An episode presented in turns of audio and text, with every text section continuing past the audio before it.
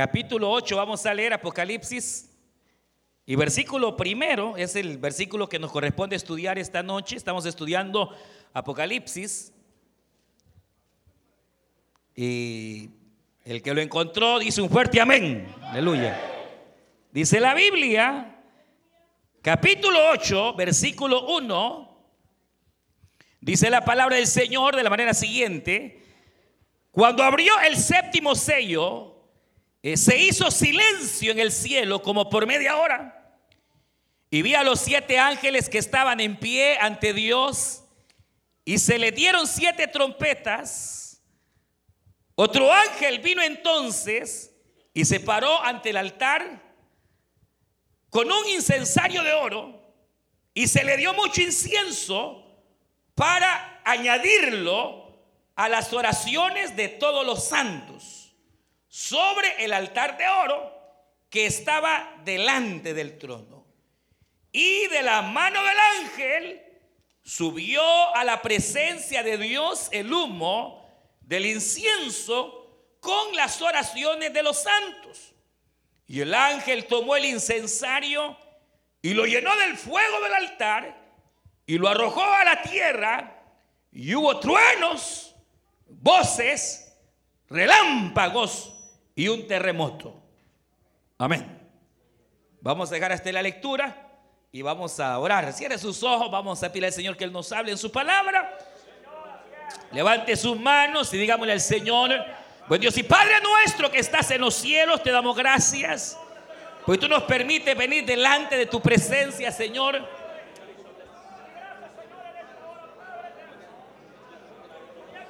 Queremos rogarte que tú nos hables en esta hora, Señor.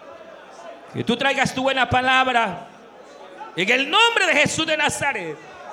Queremos rogarte, Señor, que cada petición que ha venido acá al frente, tú puedas, Señor, suplir cualquier necesidad.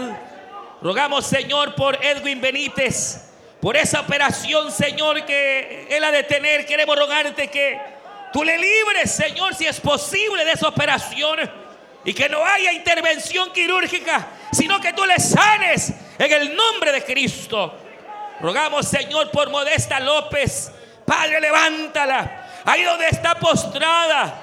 En el nombre de Jesús de Nazaret, desde este púlpito, tu iglesia ruega por Modesta. Y Señor, rogamos que la levante de su lecho. En el nombre de Jesús de Nazaret. Levántala, Padre. Para la gloria de tu nombre, Jesús amado. Cada petición, Señor, aquí presente. En tu mano le encomendamos y rogamos que nos hables. En el nombre de Jesús. Espíritu Santo, habla nuestras vidas, Señor. Gracias, Cristo. Gracias, Padre. Gracias, Señor. Amén.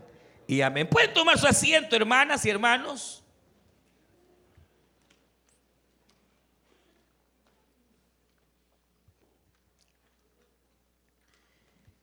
Y continuando estas eh, interesantes lecciones que nos trae el libro de Apocalipsis, eh, nos corresponde el inicio del capítulo número 8, que es el que hoy hemos leído, y que en parte eh, lo que nos narra es como un preludio, es decir, una antesala a lo que serán los juicios de las siete trompetas. Estamos en lo que se conoce el séptimo sello.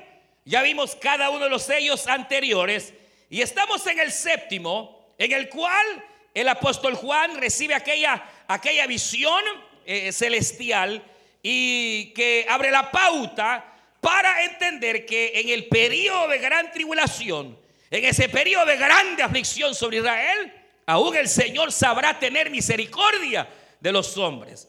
Pero luego viene y entonces eh, lo que Juan se le revela es que ha de abrirse el séptimo sello que básicamente dará luz a las siete trompetas. El séptimo sello lo que hará es dar a luz a las siete trompetas en donde pudiéramos decir, básicamente va a comenzar propiamente dicho el juicio divino. Decíamos que eh, en los sellos Básicamente nos están dando eh, una perspectiva de la gran tribulación pero vista desde el accionar del anticristo, es decir, el gobierno mundial, el gobierno que ha de venir a, regir, obviamente, al mundo, pero a partir, hemos hablado ya que este accionar del anticristo es eh, en paz, pero es mentira, vendrá engañando para luego comenzar a perseguir a todo aquel que pretenda seguir adorando a Dios. Recuerden que esa es la idea. La intención del anticristo es entrar de manera subliminal para en un momento dado estar gobernando y quitar de escena todo lo que tenga que ver con el nombre de Dios. Y entonces toda aquella persona que en la gran tribulación se identifique con Dios comenzará a ser perseguido por el anticristo. Ahora, todo aquel que en la gran tribulación no se identifique con Dios va a tener que recibir el sello de la bestia y esa básicamente la condenación eterna. O sea que va a estar realmente terrible. Ahora, hasta aquí decíamos, básicamente en la gran tribulación, el Señor no ha derramado ningún juicio. Fíjese, fíjese, ya, ya, ya hay persecución, ya hay muerte, ya hay sangre, pero el Señor todavía no ha derramado sobre la tierra ningún juicio, sino que es hasta aquí, cuando dice, mire, verso 1, cuando se abrió el séptimo sello, se hizo silencio en el cielo como por un lapso de media hora. Ve acá. Esto es bien, importante. Yo quiero que usted vea esto tal y como el Señor me lo muestra a mí. Porque mire, eh, ha empezado, hermanos, la, situación, eh, ha empezado la gran tribulación, pero aún no se ha derramado, hermanos, eh, realmente ningún juicio divino. Ahora, va a empezar la primer trompeta que ha de traer el primer gran juicio divino. Pero antes de que la trompeta suene, el sello se abre. Pero lo que hay es un silencio por media hora. Ahora, recuerde que la gran tribulación se nos presenta en la Biblia como la semana septuagesima o, o, 70, la semana 70 del libro profético de Daniel. Es decir, que una semana profética en la Biblia habla de siete años. Una semana normal tiene siete días. Pero en el sentido profético, una semana profética no tiene siete días, sino siete años, que son los siete años de gran tribulación. Ahora, cuando aquí se habla de media hora, estamos no en el tiempo nuestro, sino es una media hora profética. Entonces, no estamos hablando de una media hora, estamos hablando de unos días dentro de la semana de siete años. ¿Estamos? ¿Estamos, hermanos? Eh, eh, eh, la semana de gran tribulación es una semana profética que durará siete años. Un día es igual a un año. En la semana profética. Entonces, cuando aquí se habla de media hora, está hablando en sí de más o menos tal vez una semana o unos días en la cual hubo gran silencio. Ahora, esto es importante porque cualquiera, cualquiera podría pensar hermanos, que el Señor está esperando el gran momento para Él hacer desatar su juicio. Pero no. Esta media hora de silencio refleja el carácter misericordioso de nuestro Dios. Que Dios no quiere la muerte del que muere. Dios no quiere sino la salvación del ser humano. Es como que Dios aún piensa si, envía el juicio o no lo envía. Como que Dios lucha, eh, hermanos, en su sentir. Porque sabe que a partir de la séptima o de la primer trompeta ya nada puede tener, hermanos, el juicio del Señor. Por eso es que Dios como que aún se refrena. Como que si Dios todavía, hermanos, piensa eh, eh, en lanzar el juicio o no. Porque Dios es bueno. Dios es bueno. no, Dios, usted no crea que Dios se deleita cuando castiga eh, o disciplina a sus hijos. Dios no, Dios no es masoquista. Dios no, hermanos, se deleita eh, al ver eh, los juicios que caen sobre la tierra. Si Él pudiera evitar, lo evitaría pero también así como Dios es bueno, Dios es justo y no puede su carácter, hermano, dispensar al culpable, ni hacer pasar al inocente por culpable, ni al culpable hacerle dispensar su culpa. El hecho de que Dios sea justo implica que va a pagar a cada quien conforme sea su obra. Pero no, no, no malentienda. Dios no se deleita, hermanos, en castigar o en disciplinar. Más bien, usted se recordará en los días de Noé, cuando Dios iba a mandar diluvio, porque dice la Biblia que el pecado atestaba delante del Señor. Y que dice la Biblia, hermanos, que eh, todos los pensamientos del hombre eran de continuo al mal. Y llegó el pecado al colmo. Dice la Biblia de cansar al Señor. Dice la Biblia que entonces llamó a Noé. Hermanos, y todavía dice Noé He aquí, de aquí a 120 años enviaré juicio. El pecado había llegado al colmo.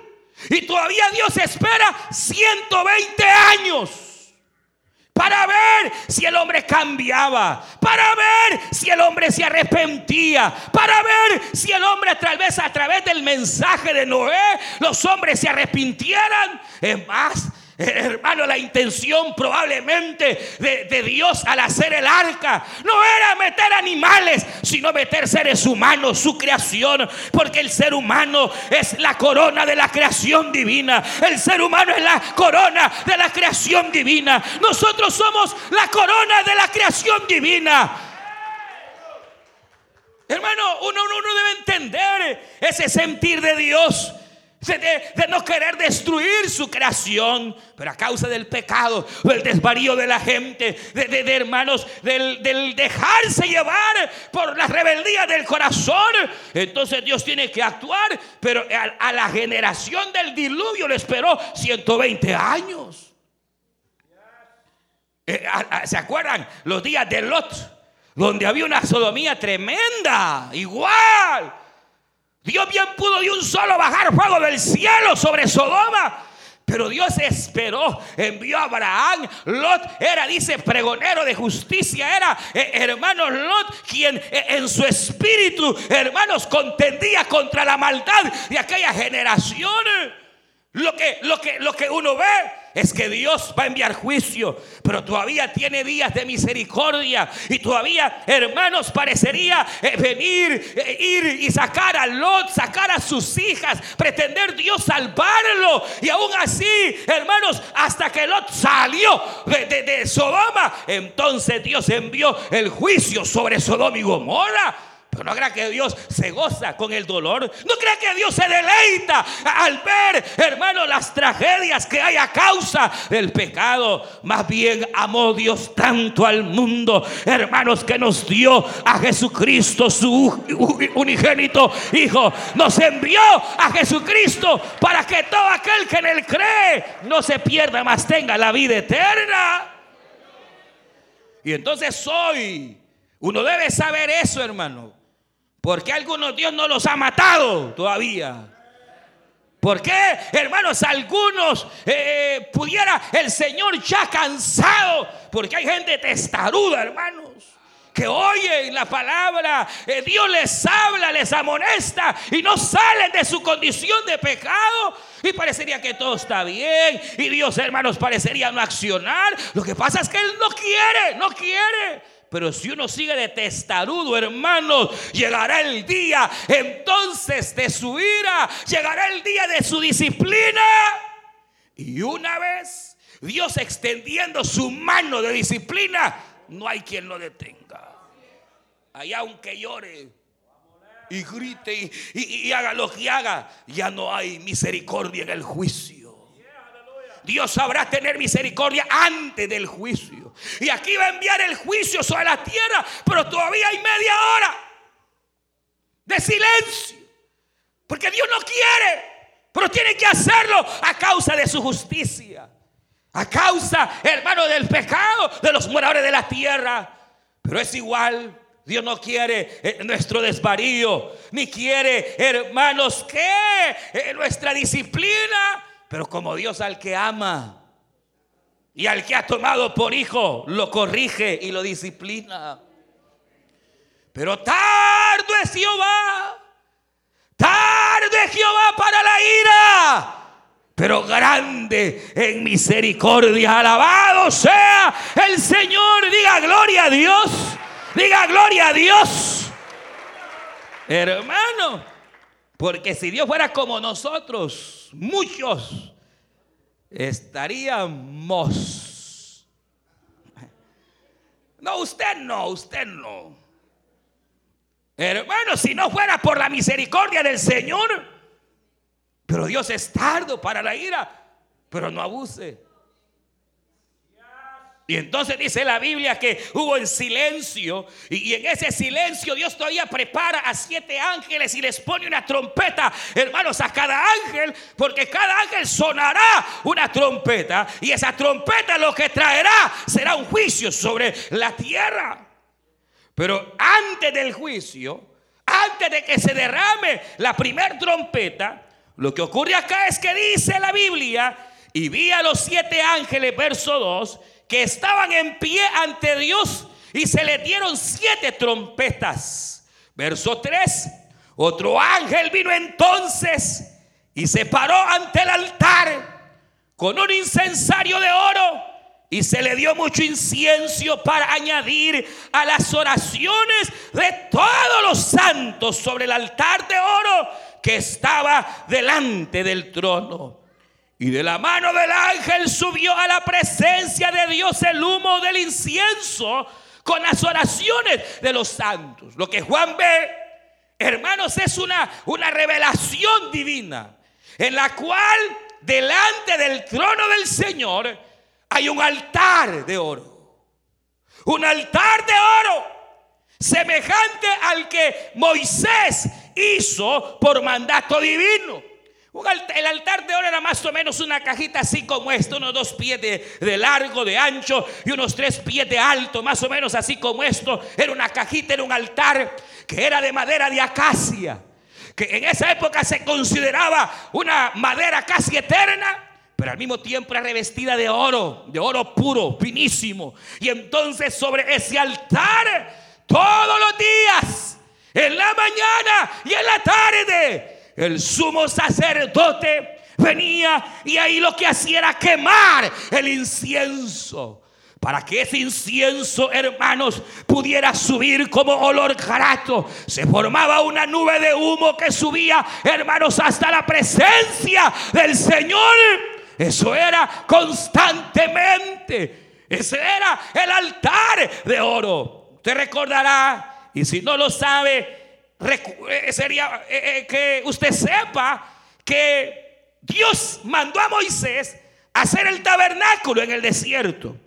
Ese tabernáculo, como hemos dicho, era una tienda de campaña grande, enorme, inmensa, que estaba formada por los atrios, es decir, el patio. Ahí podía llegar cualquier persona. Llegaban hermanos hombres y mujeres a entregar eh, eh, eh, el cordero o los sacrificios a causa del pecado. Ahí los sacerdotes tomaban el cordero del operante, es decir, del pecador. Si yo quería reconciliarme con Dios, tenía que tomar un cordero y llevarlo a los atrios del templo. Y el sacerdote tomaba el cordero y en el altar de bronce en el altar de bronce, que era un altar grande, era un altar de más o menos unos cinco pies, hermanos, de, de, ancho y más o menos unos cuatro pies de, hacia lo alto. Ahí, hermanos, el sacerdote tenía que degollar los corderos, degollar los sacrificios a causa del pecado. Pero luego, hermanos, oiga, estaba a la entrada del tabernáculo, el lugar santo. Se entraba al tabernáculo. Ahí estaba el lugar santo donde solo los sacerdotes podían entrar. Ahí hacían hermanos ofrendas y sacrificios delante del Señor. Ahí estaba el candelero, hermanos de oro, para que nunca se apagara aquella luz que lumbraba cuando los sacerdotes ejercitaban. Y luego estaba una cortina a la par de esa cortina estaba el altar de oro. Y luego de la cortina estaba el lugar santísimo. En, un lugar santísimo había una pequeña arca. Igual, era una cajita de madera de acacia revestida de oro, en donde estaba, hermanos, la ley que Moisés recibió de parte de Dios. Ahí estaba el primer maná que cayó del cielo. Ahí estaba la vara de Aarón. Y esa arca era lo que atraía la presencia y la gloria de Dios hacia la tierra. Y entonces, hermanos, ahí solo entraba Moisés y solo podía entrar el sumo sacerdote una vez al año para poder entrar hasta la misma presencia del Señor. Pero la idea era, mire que allá afuera había un altar que era el altar de bronce. El altar de bronce tenía que ver con el pecado. Tenía que ver, hermanos, con las ofrendas y las libaciones del pecado. Y luego se podía entrar al lugar santo. Y pero para entrar al lugar santísimo, el sumo sacerdote tenía que echar incienso, hermanos, en el altar de oro. Ahí en el altar de oro quemaba, hermanos, el incienso que entonces era como olor grato, repito, que subía hasta la presencia del Señor. La cuestión es esta, hermanos, que todo esto tenía un sentido espiritual que para los hombres poder llegar hasta la presencia de Dios tenían primero que llegar, oiga bien, al altar de bronce, al lugar del sacrificio. El altar de bronce representa la cruz del Calvario, representa, hermano, la muerte de Cristo, que es la que quitó por siempre el pecado con su sangre bendita. Ahí se derramaba la sangre de los corderos, ahí derramó la sangre preciosa el Cordero de Dios, que quitó por siempre el pecado de la vida de los hombres, hermano. Pero luego había que entrar al lugar santísimo y tener que ofrendar incienso. El incienso es, hermanos, el símbolo de la adoración y el símbolo de la oración del creyente. El altar de oro, dice Apocalipsis 8, ahí están en ese altar, no en el terrenal, sino en el celestial están todas las oraciones de los santos. ¿Cuántos santos hay aquí? ¿Cuántos santos de Dios están aquí? ¿Cuántos santos sabemos? Aleluya. Cuando usted ora, cuando usted alaba, cuando usted hace algo para el Señor, eso va directamente, hermanos, al altar de oro. Aleluya. Aunque usted lo haga aquí en la tierra, eso sube hasta el altar de oro, allá en la presencia del Señor. Aleluya. Diga gloria a Dios. Pero aquí está un secreto. Que todo lo que usted haga o yo haga sin pasar por el altar de bronce, sin pasar por la cruz del Calvario, eso apesta delante de Dios. Todo lo que yo haga o usted haga sin antes pasar por la cruz del Calvario, eso es nada delante de Dios.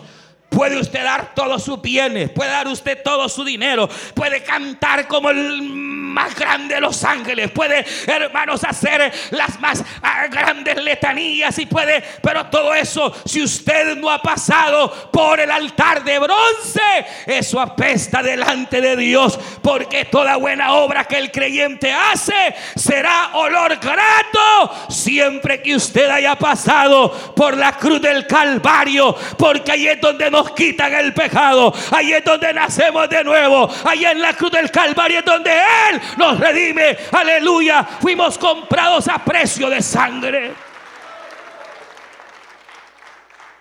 En otras palabras, todo lo que usted hace para su propia gloria, eso apesta delante de Dios. Porque las oraciones de los que están, esas oraciones pasaron primero por el altar de bronce, la cruz del Calvario. Por eso usted puede, hermano, puede ir al más grande concierto, pero hoy hay grupos que cantan divino, pues no conocen a Dios. Uno puede llegar a ser miembro de una eh, preciosa iglesia sin ser convertido. Y puede llegar a aprender a hacer muchas cosas delante de Dios, pero si no se ha pasado el monte Calvario, eso no sirve delante de Dios. A Dios le agrada toda oración que usted haga. Le agrada todo canto que usted haga. Aunque quizás canta destemplado o así medio raro. O en lugar de cantar a huya. Pero si usted lo hace a través de la cruz del Calvario. Ese es olor grato delante de Dios. Aleluya. Aleluya.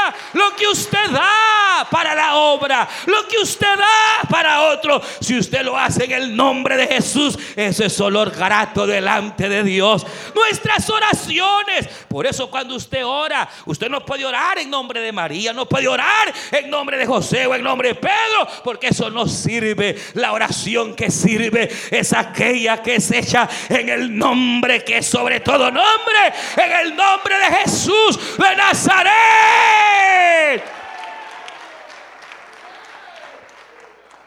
Hermano, qué, tremendo. Porque realmente cuando nosotros hacemos para Dios lo que hacemos, pero hemos pasado el Calvario, hemos pasado el altar de bronce, hemos pasado, hermanos, el sacrificio de Cristo en la cruz. Entonces todo lo que usted haga vale delante de Dios. Y es olor grato.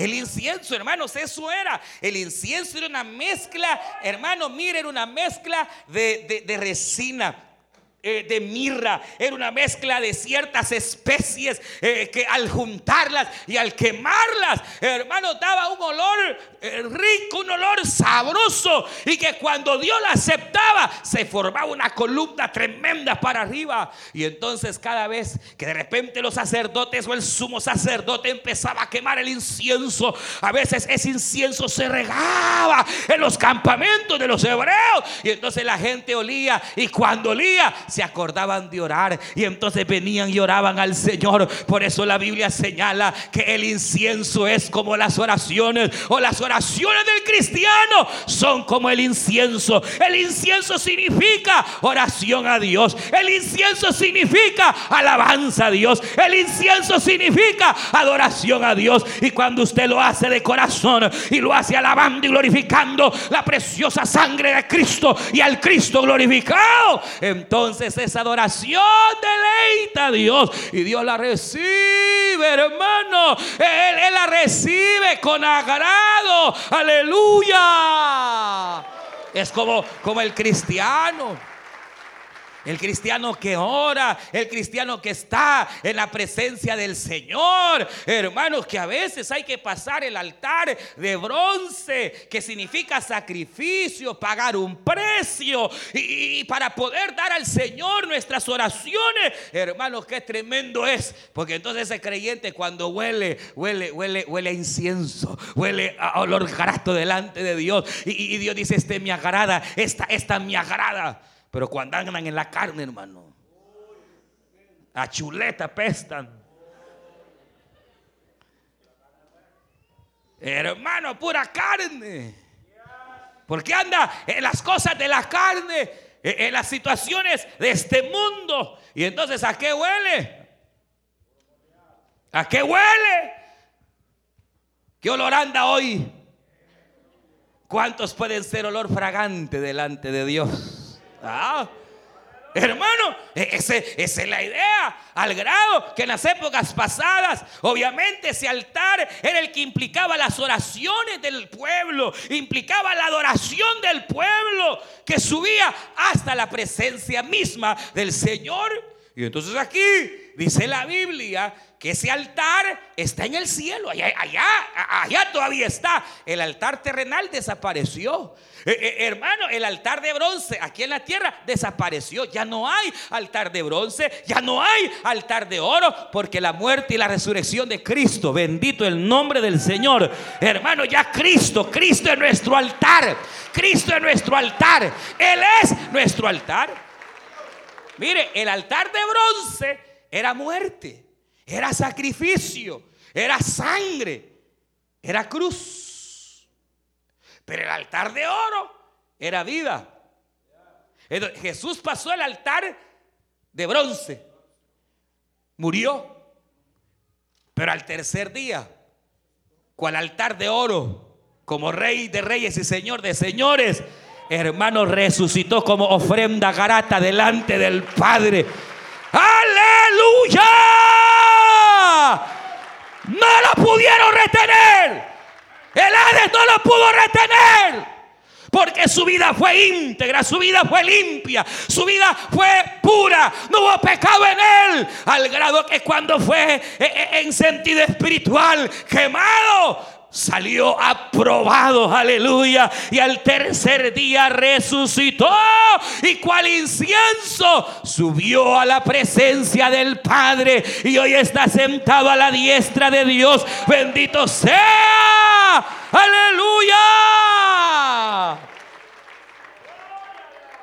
Y te dice Juan, mire, dice, dice que un ángel vino y se paró ante el altar con un incensario de oro.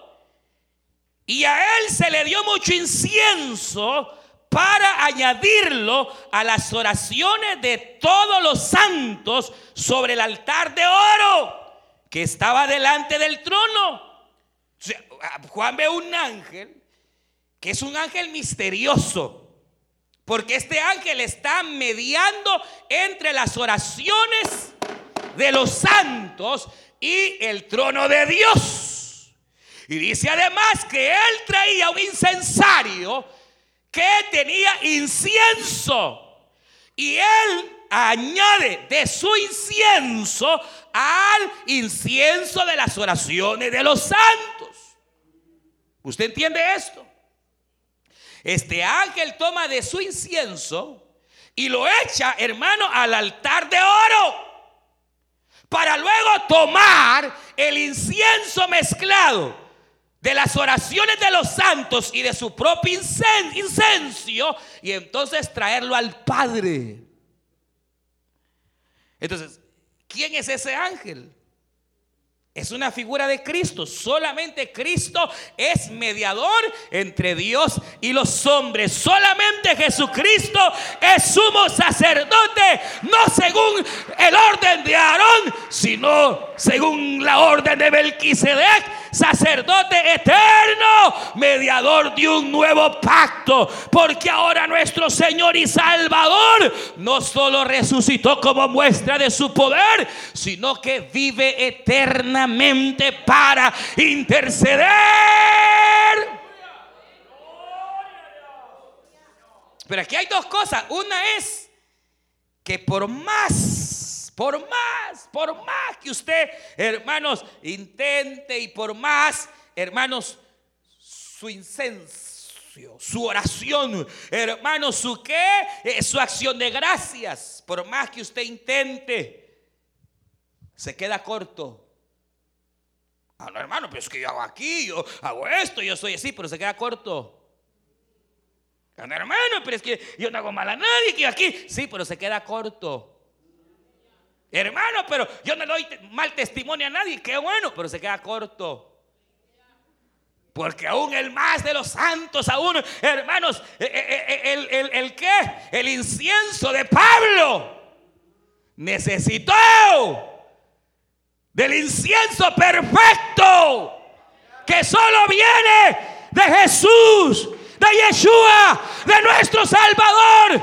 Por eso su incienso hermanos, se mezcla con nuestras imperfecciones. Aleluya. ¿Qué haríamos, hermanos? ¿Qué haríamos si Jesús no estuviera mediando entre el Padre? ¿Qué haríamos? Nuestras oraciones y todo lo que hiciéramos aún sería imperfecto. Pero como Él está allá, aleluya, nosotros venimos con nuestras imperfecciones y Él lo hace perfecto todo. Por eso dice Hebreos, acerquémonos confiadamente al trono de la gracia. No se le olvide, mi hermano, usted puede venir ante el trono de la gracia confiado en que aunque hermanos quizás hayamos fallado en palabras o qué sé yo, allá arriba hay quien tiene el incienso perfecto. Aún quizás mi oración es temerosa, quizás mi oración es, dudosa, quizás mi, mi oración no es tan convincente, pero allá arriba está aquel que va a echar incienso, aleluya, y va a añadir, añadir a mi incienso para que entonces mi oración sea perfecta y pueda llegar hasta el trono del Padre. Hermanos, qué tremendo. Porque este ángel eh, no puede ser sino una figura. No puede haber un, ángel mediador, porque entonces habría que buscarle el nombre y decir que él es mediador entre Dios y los hombres. Y como la Biblia dice en Timoteo, que no hay otro mediador entre Dios y los hombres, sino solamente un mediador. No es el ángel Moroni. Señor, prenda al diablo. El único mediador entre Dios y los hombres no es la Virgen María.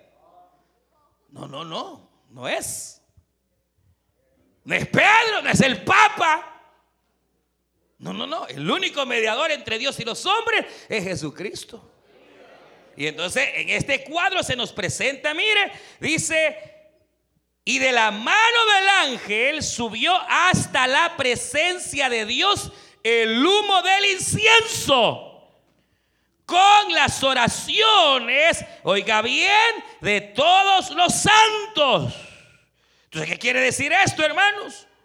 Sencillamente lo que está mostrando es que ese ángel no es otro, sino una representación de Cristo mediando entre Dios y los hombres. Pero ¿y por qué? Mire, porque yo le voy a explicar algo. Mire, necesitamos un mediador. Yo le voy a decir algo. La intercesión de Cristo tiene tres cualidades. La intercesión de Cristo por nosotros tiene tres cualidades. Una, la primera es que es una intercesión autoritativa. Autoritativa. Es decir, que Él tiene toda autoridad en el cielo, en la tierra y debajo de la tierra. Nosotros probablemente al venir a orar no tengamos de hecho una oración autoritativa, aunque algunos abusan y que reclaman y no sé qué, tenga cuidado. No ande reclamando mucho. Sí, porque hay doctrinas raras. Uno puede rogar, pedir misericordia. Reclamar ya, ya es otra cosa que saber de dónde lo han sacado. Sí, porque nosotros podemos venir y orar, pero nuestra oración no tiene el carácter autoritativo que sí tiene Cristo. ¿Por qué, hermanos? ¿Por qué será que nuestras oraciones no pueden tener ese carácter autoritativo, pleno, llano? ¿Por qué? ¿Por qué? ¿Por qué será? ¿Por qué será? ¿Por qué? ¿Por qué será? Pensemos. ¿Cómo? Sí, en el sentido de la oración. Exacto, toda, autoridad se la ha dado el Señor. Pero nosotros, ¿por qué no podemos venir con una oración o una intercesión definitivamente autoritativa como la que Él tiene? Porque somos pecadores. Porque a cada rato fallamos. Porque a cada rato se falla. En cambio, Cristo no falló. Ni ayer, ni hoy, ni jamás. Por eso él decía, Padre, yo sé que siempre me oyes. Porque yo sí hago lo que tú quieres. No soy como los hermanitos de la palabra viva. Ni como esas hermanas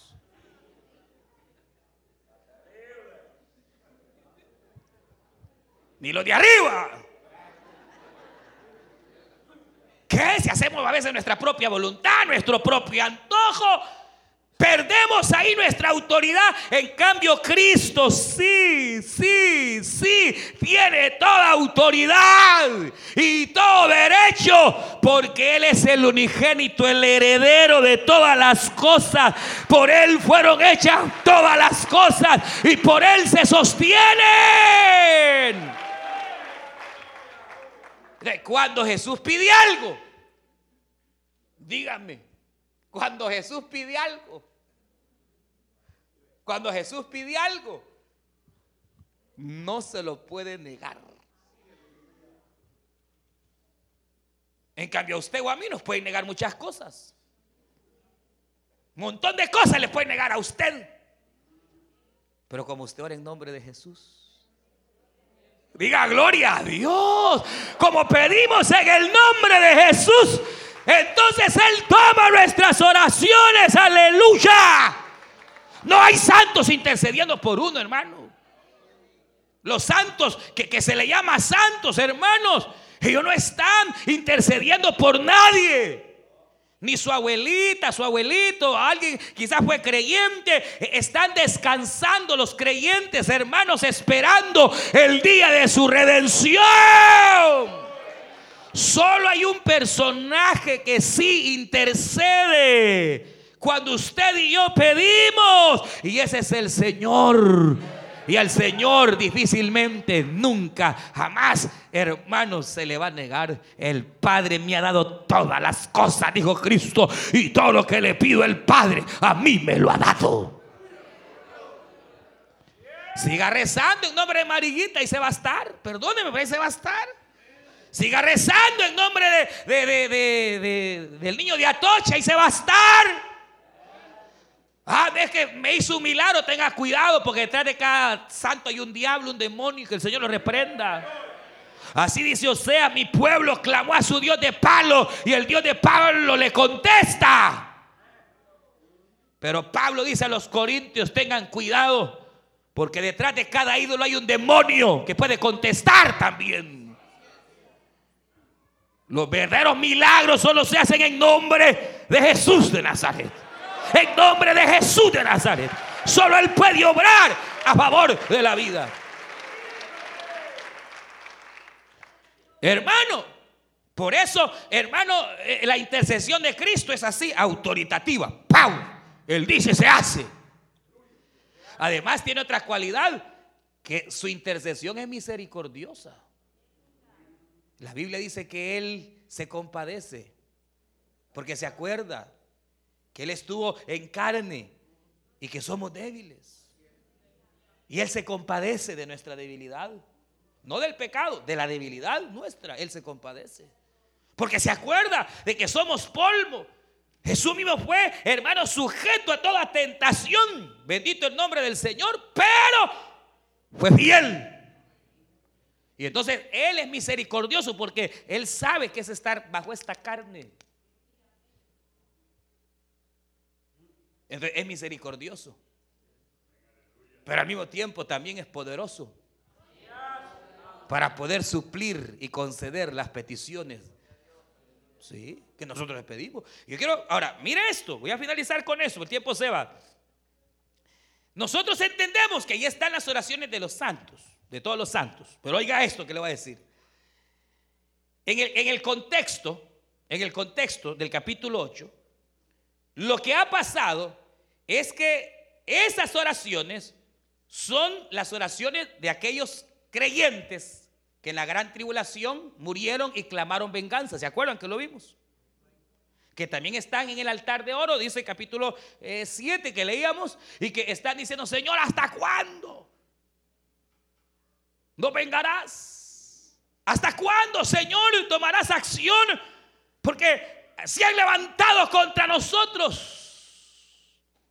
Y entonces, básicamente, lo que ha pasado, viene y le dice, espérese un momentito más. Todavía no es tiempo. Hasta que los últimos de sus consiervos se añadan, entonces ahí sí. Entonces, eh, eh, aquí, en el contexto, se está hablando del clamor de aquel grupo de creyentes que le decían, Señor, ¿hasta cuándo vas a vengarnos? Y entonces viene su oración, viene el Señor, añade el incienso a la oración, trae el incienso al Padre y entonces viene el Padre y extiende su mano. Pero ¿sabe qué significa eso? Que la respuesta ya viene. Y entonces ahí va a aparecer el, primer, la primer trompeta. Mire esto, yo quiero que usted lo vea.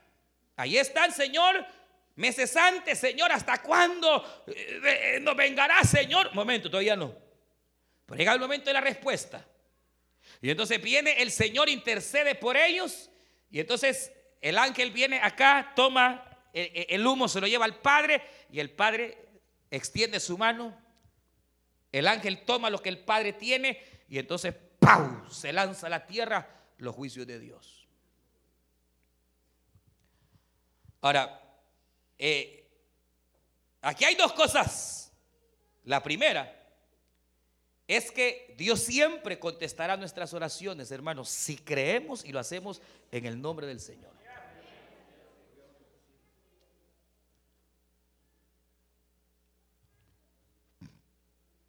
Incluso muertos.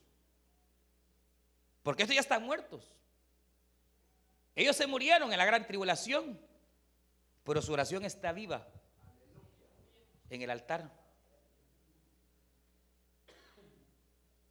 Porque tal vez hay oraciones que usted ha hecho y ha hecho y ha hecho y quizás se va a morir y no las va a ver. Con sus ojos aquí en la tierra. Pero de que Dios contesta, aunque usted esté muerto, el Señor a su tiempo extenderá su mano Aleluya, hermana, hermano, aunque la promesa tarde, llegará, llegará, porque fiel es aquel en quien tú has confiado. Y aunque te pase como Abraham, Abraham quería ver simiente, Abraham quería ver hijos. Solo pudo ver uno. Y él murió, pero su oración quedó en el altar. Y años después, Dios contestó y le dio la simiente de Israel. Sí, usted puede ser producto de una oración de, alguna madre, algún abuelito que se murió. Ya en el Evangelio, usted un gran impiazo y él por usted oraba. Él se murió. Pero su oración quedó viva. Y a su tiempo usted que ni pensaba ser evangélico, ahora está adorando el nombre del Señor. Porque Dios sabrá contestar nuestras oraciones. Hermana, hermano, Dios sabrá contestar tus oraciones. Tal vez no al tiempo tuyo, pero al tiempo de Dios vendrá. Ojalá tú puedas ver con tus ojos. Pero aunque no lo vieras, sigue teniendo fe que aún después de muerto llegará el día en que Dios va a contestar esa oración. Y lo otro, mire hermano, yo le explicar algo. Qué tremenda es la oración de los cristianos. Cuando se unen de verdad a pedir algo. Porque esto están pidiendo, Señor, manda el juicio ya. Mátalos, acábalos. Y el Señor, hermano, todavía lo piensa media hora. Pero como son sus hijos, y como el intercesor está de acuerdo con ellos, toma de las oraciones. Y como al intercesor no le niegan nada, entonces, ¡pau! Se vino dieron los juicios, hermano. Como en los días de Nabucodonosor, cuando aquel hombre se volvió loco, hermano, y tenía, tenía el pueblo hebreo de esclavo. Y entonces salió a su patio y dijo, ¡ah! ¡Qué gran maravilla las que yo he hecho! Dijo. Dice que vino un ángel del cielo y le dijo, necio, por haberte enorgullecido y no haberle dado gloria a Dios. Y a causa de las oraciones de mi pueblo, quedarás hecho bestia. Siete años. Si lástima, ¿sabe cuál es el problema de la iglesia? Que no se une. no nos unimos. Pero si toda la iglesia evangélica se uniera, hermano, en un clamor, pero de verdad, toda la iglesia evangélica, no, hermano. Y nos ponemos de acuerdo con Cristo. Ay, hermano. Pero tal vez no podamos unirnos con otras congregaciones, pero aunque sean nosotros, hermanos. Hermanos, como iglesia, cuando vamos a interceder, a pedir, unámonos, unámonos, todos un sentir, que entonces Dios sabrá contestar a su tiempo. Aleluya. Cuando hagan la oración, hermano, hagan una oración convenida, todos orando por lo mismo, no que uno, está orando por los aguacates, el otro por los pescados, el otro orando por la abuelita. No, no, no, no. Todos en un mismo sentir orando por lo mismo, por lo mismo, por lo mismo, en un, mismo sentir. Si dos de ustedes, dijo Cristo, se ponen de acuerdo para pedir algo al Padre, lo recibiréis. ¿Por qué no recibimos? Porque no nos ponemos de acuerdo, hermano. Porque muchos egoístas hay que buscan su propia gloria. Y no les importa cómo están los demás, hermanos. Pero que el Señor los juzgue y nos ayude, hermano. Sí, hay gente así, hermano. Mi sector, vaya, vaya hacia el diablo, hermano. De un solo. Son mis líderes. ¿Cómo no? El día que estemos en un mismo sentir de verdad, ay hermano, hasta ahora nada habéis recibido, dijo Cristo, porque habéis pedido mal. Santiago dijo porque piden para hartarse, para su hartazón, para sus deleites temporales piden. Y piden divididos todavía de remate. Pero estos hermanos eran un solo cuerpo pidiendo lo mismo, hermano. Ay, hermano. Que Dios nos ayude. Vamos a orar. Puestos en pie, hermanos.